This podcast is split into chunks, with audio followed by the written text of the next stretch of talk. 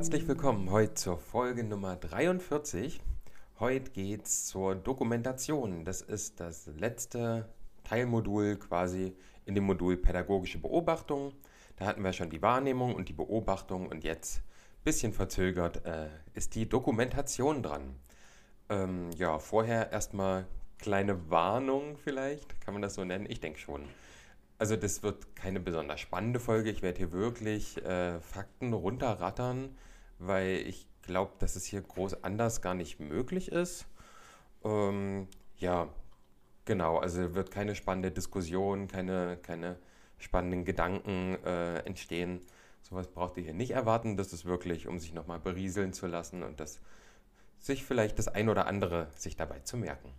Dann gehen wir doch direkt mal in die Gliederung. Also, sieben Punkte sind es. Erstens Begriff, zweitens Ziele, drittens Bedeutung, viertens Umgang, fünftens Inhalte, sechstens Dokumentationsmethoden und siebtens mögliche Dokumentationsformen. Genau, ich habe mich hier wieder an der PowerPoint orientiert, die wir in den Vorlesungen hatten. Und damit steigen wir jetzt auch ein. Und zwar mit dem Begriff. Da würde ich erstmal eine ähm, Definition vorlesen. Und zwar, Zitat, eine Dokumentation ist die Zusammenstellung, Ordnung und das Nutzbarmachen von Dokumenten und Materialien aller Art. Also Dokumente sind Urkunden, Schriftstücke und sowas und Materialien aller Art können dann auch so äh, Zeitschriftenaufsätze und sowas sein. Die Dokumentation kann sich auf einzelne Kinder sowie gemeinsame Aktivitäten und Projekte mehrerer Kinder beziehen. Also sowohl einzelne als auch gebündelte Dabei stehen Beobachtung und Dokumentation im engen Zusammenhang. Ja, ist klar, äh, dass das im Zusammenhang steht, sonst wäre das ja nicht im selben Modul. Genau, da äh, könnt ihr dann auch, wenn euch das noch näher interessiert, in die Shownotes nochmal gucken und da verlinke ich auch nochmal ein YouTube-Video, das heißt, was ist eigentlich pädagogische Dokumentation ähm, von, genau, von der Online-Akademie QIK, keine Ahnung, was das ausgeschrieben heißt, aber ja. Ähm, das äh, fasst das nochmal ganz gut zusammen. Ja, gehen wir in die Ziele. Also ich habe mir, ich lese jetzt nicht alles vor einfach, ne? ich habe mir so ein paar prägnante Sachen äh, rausgesucht und äh, werde die jetzt einfach nochmal mit euch teilen. Genau, zweitens Ziele. Also natürlich sollen die Ergebnisse einer Beobachtung festgehalten werden. Das ist ja natürlich das Hauptziel von Dokumentation die äh, Informationen sollen auch weiterverwendet werden. Also es soll ähm, eine Transparenz der Beobachtung für alle Teammitglieder äh, gesichert sein. Die Entwicklung des, der beobachteten Klientin oder des Klienten äh, kann ganzheitlich betrachtet werden, wenn man dokumentiert, ne, über einen langen Zeitraum, auch aus verschiedenen Perspektiven. Ist halt das Ganzheitliche da wichtig ähm, den Klient, die Klientin oder das Verhalten oder die Effekte des eigenen pädagogischen Handels zu reflektieren. Denn erst wenn man was aufschreibt und sich das später dann wieder durchliest oder wie auch immer man das dokumentiert, äh, kann man danach dann reflektieren, okay, war das jetzt sinnvoll, war das nicht sinnvoll. Genau. Die Perspektive zu wechseln, klar.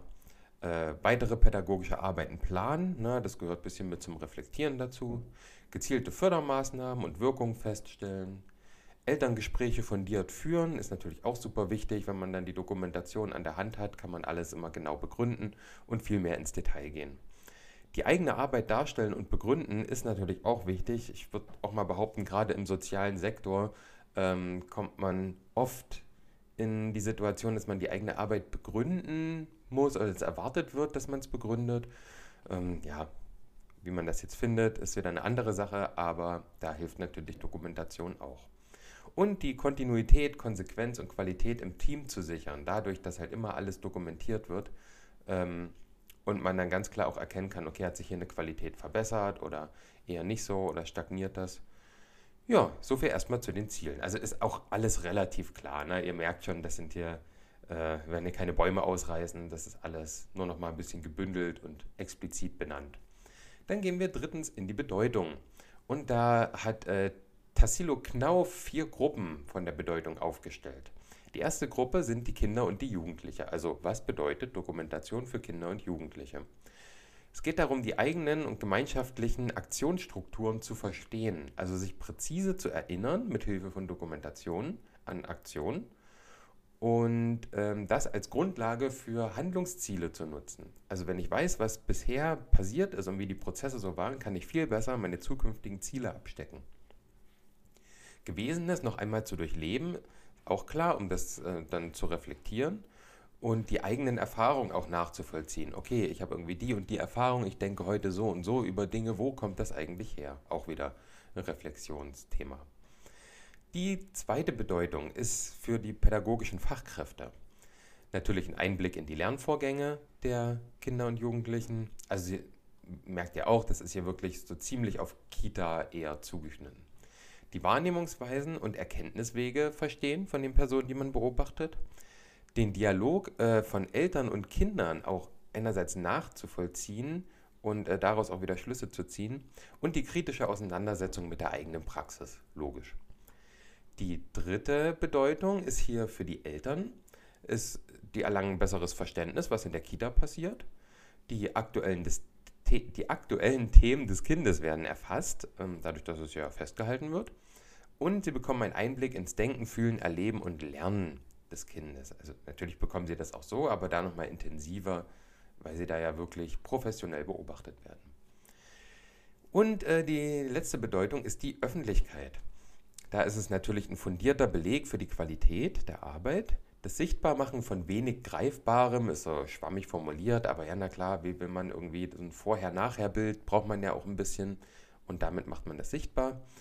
Und den Anstoß eines fachlichen Dialogs, ne? wenn man auf irgendwelche Sachen stößt, äh, wo man sagt, okay, das ist irgendwie nicht so gut gelaufen oder hier kommt man nicht weiter, ähm, dann entsteht ein fachlicher Dialog mit dem Kollegium. Oder auch halt in der Öffentlichkeit dann breiter angelegt. Ne? Wenn man sagt, okay, irgendwie Schule ist heute so und so, äh, im Kindergarten ähm, zeigt sich, dass da viel gar nicht mehr richtig darauf vorbereitet ist oder so, dass viele in der ersten Klasse schon erste Probleme haben, beispielsweise. Ne? Und dann könnte man so in der Öffentlichkeit einen Dialog anstoßen. Und da ist noch so ein Unterpunkt, also die Kooperation zwischen Kita und Grundschule ähm, ist hier auch sehr wichtig und da kann die Dokumentation eine große Bedeutung spielen. Und zwar, dass einerseits die Schule ähm, an die Kitas rangeht und sagt, okay, das wird bei uns so passieren, das erwarten wir, so und so arbeiten wir. Ähm, und da kann die Kita natürlich gezielt vorbereiten darauf und das dann auch dokumentieren. Und die Dokumente die Dokumentation als solche dann, wenn das Kind eingeschult wird, an die Schule übergeben, dass die Schule die Infos über das Kind hat und auch diese gezielte Vorbereitung dokumentiert ist und da ziemlich genau der Stand des Kindes erfasst werden kann. Dann sind wir schon im vierten Punkt, beim Umgang. Also Umgang mit Dokumentation ist auch alles sehr klar eigentlich. Na, wie sollte man dokumentieren? Natürlich nachvollziehbar, so dass es auch äh, weitere Personen verstehen können, was ich da dokumentiere. Auswertung und Austausch im Team ist sehr wichtig, um äh, Fehldeutung und äh, Überinterpretation auch aufzudecken und äh, das natürlich auch äh, bewusst zu vermeiden. Ähm, es gibt minimale Qualitätsansprüche, die auch sehr klar sind meiner Meinung nach, also wertschätzend, achtend und ressourcenorientiert sollte formuliert werden. Das Darstellen des Entwicklungsverlaufs äh, der Stärken und Interessen sollte immer im Fokus sein. Die Erziehungspartnerinnenschaft mit den Eltern ähm, ist sehr wichtig, deswegen sollte die Dokumentation auch immer zur Verfügung gestellt werden. Klare, präzise Sprache, dass man nicht äh, unnötig viel schreibt, weil ja doch, wenn ein Kind über Jahre beobachtet wird, da sammelt sich einiges. Und eine übersichtliche Ordnerstruktur, ne, dass man auch bestimmte Themen oder bestimmte Zeitpunkte äh, gut wieder nachschlagen kann.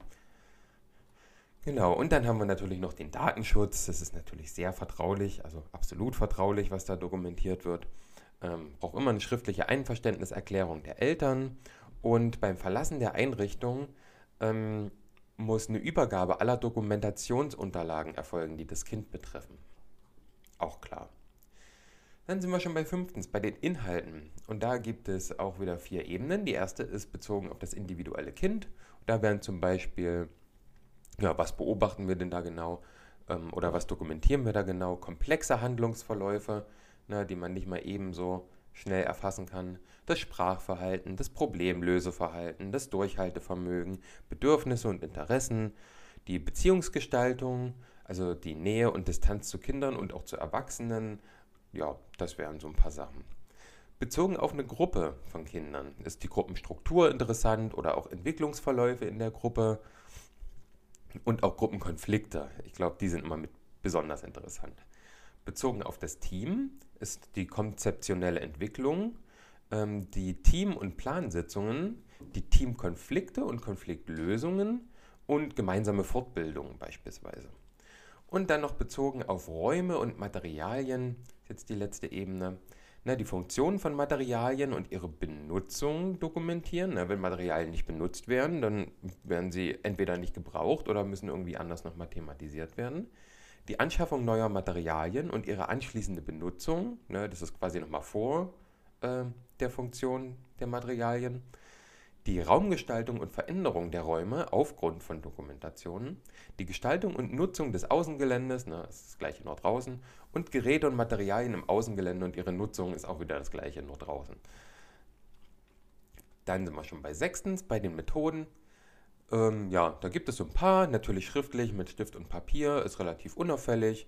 Ähm, dabei ist es natürlich kaum möglich, alles festzuhalten, weil man ja selber sehr stark selektiert und auch das Schreiben ja Zeit kostet. Das bedeutet, hier muss man immer eine Auswahl treffen. Dann gibt es Tonbandaufnahmen. Ähm, da kann man natürlich äh, Themen und Entwicklungsstand in Gesprächen erfassen, besonders gut.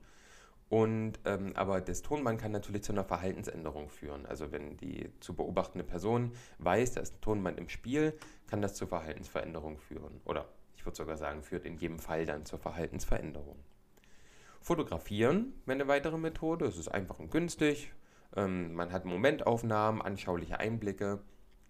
Mm, man kann so äh, Projekte, Bauwerke und sowas abbilden. Das ist ja immer super für Kinder, wenn die was Krasses gebaut haben aus irgendwelchen Klötzen und auch für die Eltern sehr interessant. Äh, die Fotos sollten beschriftet werden, das ist ganz wichtig, wann und was ist da passiert. Ähm, die Gefahr der Ablenkung ist hier natürlich durch den Fotoapparat. Das ist so ein Riesenmagnet natürlich auch für Kinder. Oh, Fotoapparat, Fotos machen. Das ist eine sehr starke Verhaltensveränderung. Es ist ein sehr begrenzter Wirklichkeitsausschnitt, weil Momentaufnahme. Die Auswertung ist sehr zeitaufwendig und äh, sollte immer ein kurzer Text zu den Fotos äh, auch da ja, hinzugefügt werden, damit das nachvollziehbarer ist. Filmaufnahmen wären hier die letzte Methode. Die sind auch einfach und kostengünstig, äh, heutzutage zum Glück. Und da kann man äh, bestimmte Szenen konservieren. Die kann man wiederholt ansehen und durch Pause, Vor- und Rücklauf mit und ohne Ton immer wieder neue Erkenntnisse erlangen und immer wieder andere Sachen feststellen. Und äh, man kann das somit einer sehr gründlichen Analyse unterziehen. In Teams aus verschiedenen Perspektiven, ähm, also in Teams kann man das aus verschiedenen Perspektiven dann sehen und diskutieren, indem man sich das in einer Gruppe ansieht. Ähm, kleine Kinder vor allem sind sehr begeistert, sich und andere im Film zu sehen. Das ist natürlich auch eine schöne Sache. Und hier ist die Auswertung natürlich sehr aufwendig, sehr zeitaufwendig. Ähm, vor allen Dingen, wenn man es dann noch im Team macht mit mehreren Personen. Und dann sind wir schon im letzten Punkt, die möglichen Formen der Beobachtung. Da haben wir Beobachtungsbögen, ne, das sind einfach Vordrucke zum Ausfüllen, da gibt es unendlich verschiedene, würde ich sagen. Dann gibt es äh, Arbeitstagebücher. Das sind, ähm, ja, in Arbeitstagebüchern wird kontinuierlich festgehalten, und zwar, was wird da festgehalten? Eigentlich alles. Überlegungen, Eindrücke, Erlebnisse, Erfahrungen, Unsicherheiten, Fragestellungen, Irritationen, Zweifel, Erfolgserlebnisse, Gelingendes, Hemmfaktoren und, und, und. Das wird vor allem in der offenen Kinder- und Jugendarbeit äh, verwendet und äh, kann nicht nur individuell an Kinder, also für Kinder geführt werden, sondern auch als Gruppentagebuch bzw. Gruppenbuch einfach. Dann gibt es sowas wie Einrichtungszeitungen, Elternbriefe und Newsletter, wo halt, ja, wie so ein kleinen, so eine kleine News halt immer über die Einrichtung, was ist gerade los, einfach erstellt wird. Und dann haben wir die Wanddokumentation. Das ist äh, aus der Reggio-Pädagogik, da hatten wir ja auch schon äh, eine Folge drüber. Und da ähm, werden so große, großflächige, lange Papierbahnen an den Wänden aufgehangen, die dann als sprechende Wände bezeichnet werden. Da kommt alles Mögliche ran. Zeichnungen zum Beispiel oder Fotos von den Kindern bei der Arbeit oder Fotos, die sie selber gemacht haben. Aussagen von Kindern, die dann hingeschrieben werden. Ähm, erläuternde Kommentare der Fachkräfte bei Fotos oder Zeichnungen. Ähm, also ganz viel, auch da haue ich euch äh, nochmal ein Video mit in die Quellen das heißt Bildungsdokumentation, Wanddokumentation und Projektdokumentation. Und da kann man da noch mal ein bisschen tiefer, äh, bisschen tiefer einsteigen. Geht knapp 20 Minuten, wenn euch das noch mal interessiert. Ja, dann haben wir noch so Bildungs- und Lerngeschichten. Das ist auch noch mal ein ganz eigenes Thema. Das Fass würde ich jetzt auch nicht noch mal extra aufmachen. Und ähm, natürlich die Portfolios, ne, wo halt alles so gesammelt und strukturiert dann drin abgelegt wird. Ja, genau, wie versprochen, wenig spannend, wahrscheinlich auch relativ wenig Neues. Wir haben das ja alle schon mal gehört. Man muss ja jetzt auch nicht so viel verstehen. Das ist wirklich einfach, naja, so ein bisschen breites Wissen, was es alles gibt. Und da bleibt mir gar nichts mehr übrig zu sagen. Ich wünsche euch noch einen schönen Tag und bis zum nächsten Mal dann. Ciao. Dass Kinder bei der Arbeit mit dem Portfolio mit einbezogen werden, ist ganz grundlegend begründet in der UN-Kinderrechtskonvention. Da steht eben verankert, dass ein Kind mit beteiligt ist an seiner Bildung. Und das Schöne ist, wenn Kinder mitbeteiligt sind, ist auch wirklich das im Portfolio, was für das Kind Bedeutung hat. Das heißt, es spiegelt seine Lebenswelt wider